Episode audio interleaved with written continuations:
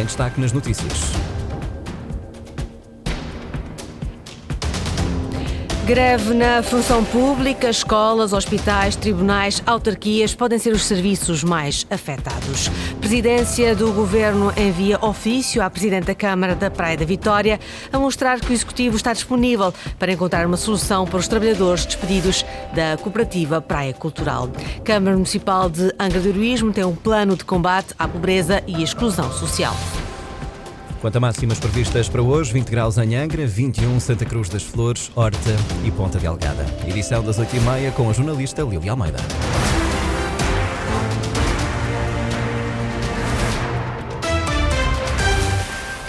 Dia de greve na função pública, vários serviços podem ser afetados. A paralisação é convocada pelo Sindicato dos Trabalhadores em Funções Públicas. Contestam a proposta do governo de aumentos salariais, exigem mais e melhores condições. Ana Leal Pereira. Os constrangimentos mais visíveis podem acontecer em hospitais, centros de saúde ou escolas, mas a greve é de todos os trabalhadores em funções públicas. Lutam por aumentos salariais e melhores condições de vida, diz o coordenador da CGTP Açores. Esta greve é pelos aumentos salariais que não sejam inferiores a 15% no mínimo de 150 euros, pelo o, o, salário mínimo de 920 euros em janeiro, atingindo os mil, os mil euros em 2024, pelo subsídio de refeição para o valor de 10 euros e pelo reforço dos eh, serviços públicos. Descontentamento que acentua-se após proposta do Governo de aumento de salários na função pública e que, segundo João Deque Mota, ficou aquém do desejado. O Governo unilateralmente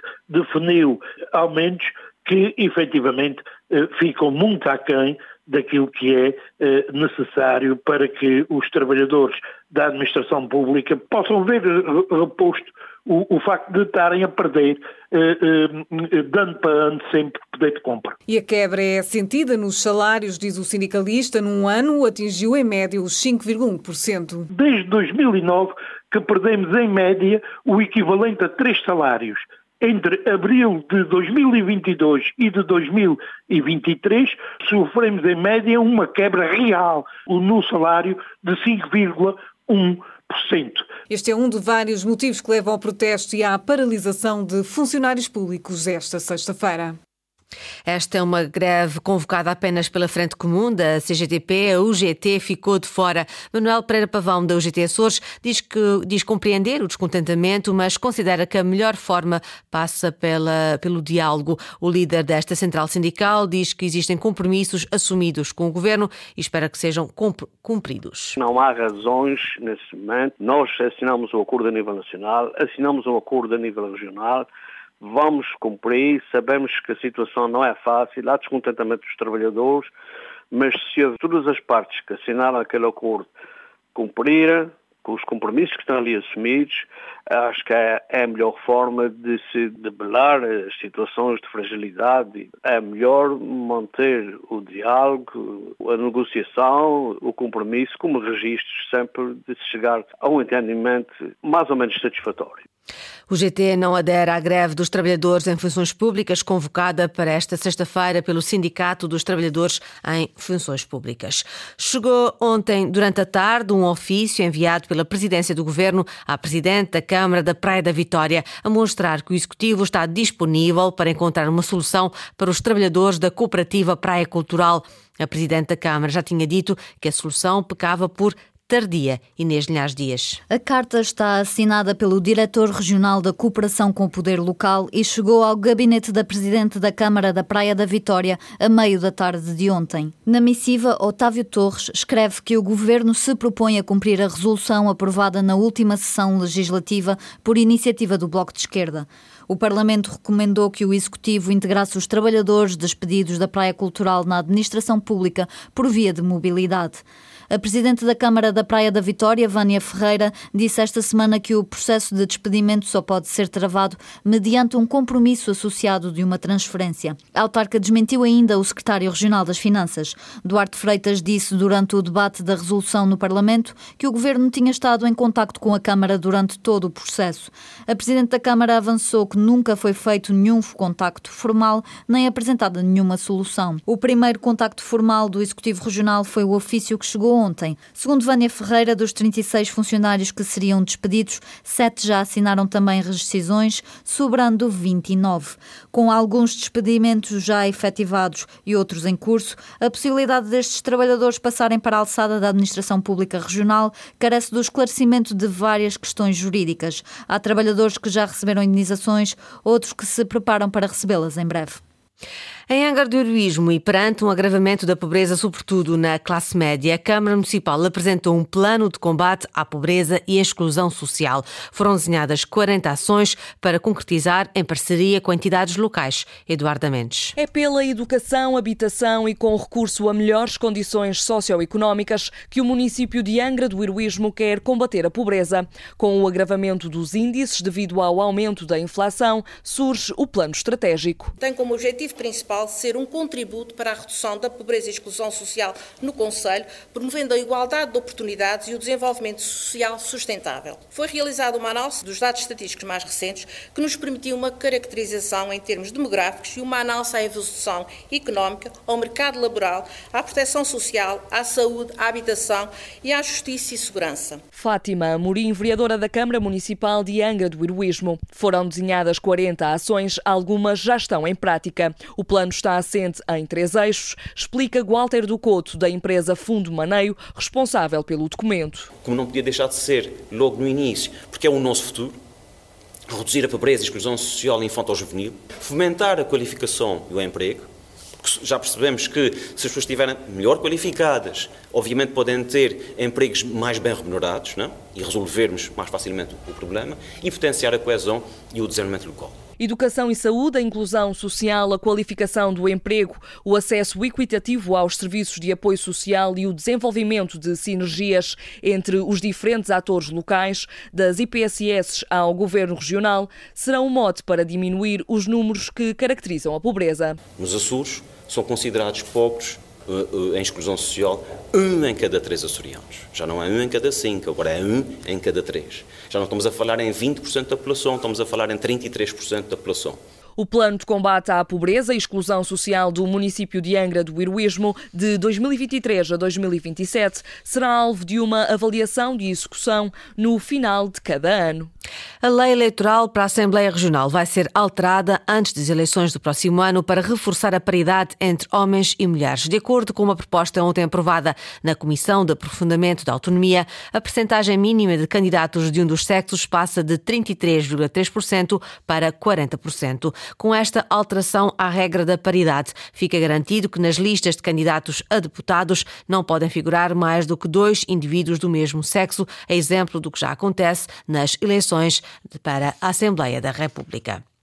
Afinal, a quem cabe avançar com a substituição dos cabos submarinos interilhas? O ministro das Infraestruturas diz que a responsabilidade de substituir o anel interilhas cabe ao Governo Regional dos Açores. João Galamba, em resposta a um requerimento do PSD, refere que o Estado só tem a obrigação de substituir o CAM, o cabo que liga o continente aos Açores e à Madeira. Mas a posição já mereceu contestação de social-democratas, mas também de socialistas açorianos. Ricardo Freitas. Paulo Muniz, deputado do PSD Açores à Assembleia da República, está indignado com o governo de António Costa, que acusa de não querer assumir a totalidade dos custos com a substituição dos cabos submarinos. O ministro das Infraestruturas, João Galamba, surpreendeu surpreendeu tudo e todos ao escrever, em resposta a um requerimento dos social-democratas, que é os Açores que compete avançar com o processo de substituição do cabo Interilhas. Obviamente estamos profundamente indignados com uma resposta de desresponsabilização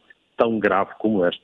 É inaceitável no âmbito daquilo que são as obrigações do Estado português em matéria de conectividade são infraestruturas hoje em dia insubstituíveis e essenciais à vida como a conhecemos, à economia, à segurança das populações e, portanto, não se pode brincar com essas infraestruturas desta maneira. Francisco César, deputado do PS Açores no Parlamento Nacional, garante que o ministro não remete para os Açores a responsabilidade da totalidade dos custos com a substituição do cabo de fibra ótica interilhas, mas apenas com uma parte desses custos, mas mesmo assim admite que discorda desta interpretação. Isto é uma matéria que eu discordo.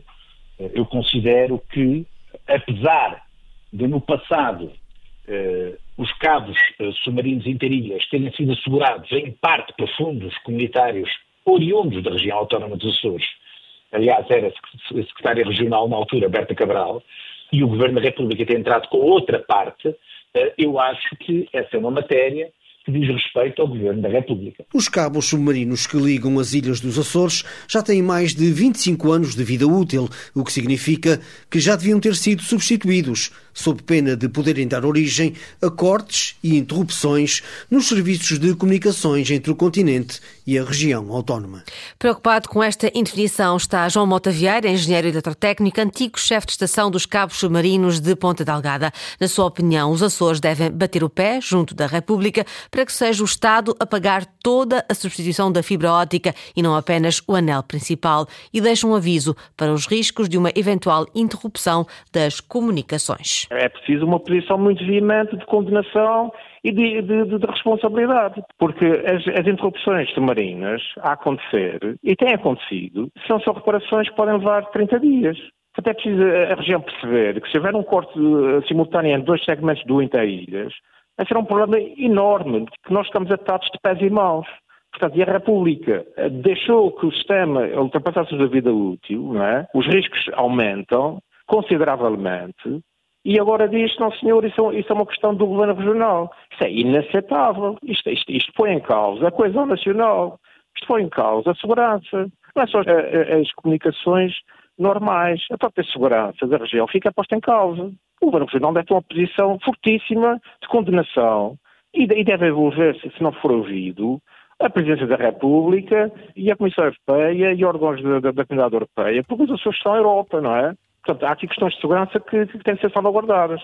Preocupações de Mota Vieira, engenheiro eletrotécnico, sobre o futuro dos cabos submarinos dos Açores, em declarações à Antena Açores. No surf, Francisco Benjamin é um dos dois representantes açorianos na última prova do Campeonato Nacional, que já se iniciou esta manhã em Peniche. O surfista, de 20 anos, quer manter a sua posição no ranking e faz um balanço positivo da sua primeira prestação no Circuito Nacional. Luís Lobão. Arrancou esta manhã a última etapa da Liga Mel Surf em Peniche, onde se juntam os melhores surfistas nacionais. Os Açores estão duplamente representados com as presenças de Peter Ilian e Francisco Benjamin. Precisamente este último conta quais são os seus principais objetivos para esta etapa. Este ano consegui fazer todas as provas. As expectativas para essa prova é, acima de tudo, tentar manter a minha posição, neste momento é 25 e vou para a última prova com o objetivo de tentar manter a posição. O surfista de 20 anos dá ainda, em jeito de balanço, nota positiva à sua participação no circuito. Este último ano dediquei-me a 100% à competição, tentei fazer o máximo número de provas possível a nível nacional, quer os júniores, quer a, a Liga Mel. E sim, acho que um, faço um balanço muito positivo deste ano foi o meu primeiro e consegui bons resultados. Francisco Benjamin admite também neste primeiro ano no circuito nacional orgulho por partilhar o palco com algumas das suas referências. Cresci uh, e aprendi a surfar uh, ao vê-los surfar e sim, é muito bom agora partilhar o palco da, da, da maior competição nacional no surf, partilhar esse palco com eles é muito bom e é muito gratificante para mim. A última prova da Liga Mel Surf em Peniche decorre até domingo na Praia do Lagido. Percorrer os cenários da série Rapto Peixe da Netflix é agora possível através de uma aplicação no telemóvel. Leva o utilizador a 14 locais do Conselho da Ribeira Grande. A jornalista Linda Luz pegou no telemóvel, ligou o GPS e foi ao encontro destes locais mais emblemáticos, onde foram gravadas várias cenas da série da Netflix. Seguir para este Saímos do centro da Ribeira Grande, freguesia da Matriz. O primeiro destino, a casa do Eduardo. Desengane-se quem pensa que fica em rabo de peixe. Fica na Ribeira Seca, a 5 minutos do nosso ponto de partida. A casa do Eduardo localiza-se junto à praia do Monte Verde, na Rua da Areia. Muitas são as cenas do cotidiano do Eduardo e do seu pai que decorrem neste cenário. Desta humilde moradia apenas resta a fachada, que mais dia menos dia também vai desaparecer para dar continuidade à obra da Frente Mar da cidade norte de São Miguel. Seguimos viagem pelas Estrada de Santana. À direita avistamos o morro e o bater da calçada avisa-nos que estamos no centro de Rabo de Peixe. Escolhemos passar pela Rua do Pires, um cenário bem conhecido dos fãs da série. Por ser o local onde está localizado o Videoclube América. O Videoclube América costumava ser, antigamente, um café daquela rua. E dali o caminho até ao Porto de Pescas é instintivo. Basta descer a rua. Damos play na aplicação e percebemos os motivos porque este local não nos é familiar. O Porto de Pescas, devido ao facto de possuir uma dimensão já industrial, ligada à pesca comercial, não é o local escolhido para as filmagens, mas foi, naquela altura, um dos locais em que mais deu à costa a cocaína. A série possivelmente utilizou o porto de pescas do Porto Formoso por ser mais pequeno e rústico, semelhante às características do da Vila de Rabo de Peixe, antes das suas obras de ampliação. O mar está bravo, o porto movimentado. Armadores e pescadores aproveitam para limpar o armazém e cozer as redes. Para sair dali, passamos pela Rua da Lapinha. À direita está o famoso campo de futebol. Ainda imbuídos no espírito da série, lembramos que, afinal, tudo isto não passa de ficção, inspirada, muito vagamente, em factos reais. Série da Netflix transformada em atração turística na Ribeira Grande. Esta foi a edição das 8h30 com o jornalista Lili Almeida. Notícias da região em permanência online a cores.rtp.pt e também no Facebook da Antena Açores.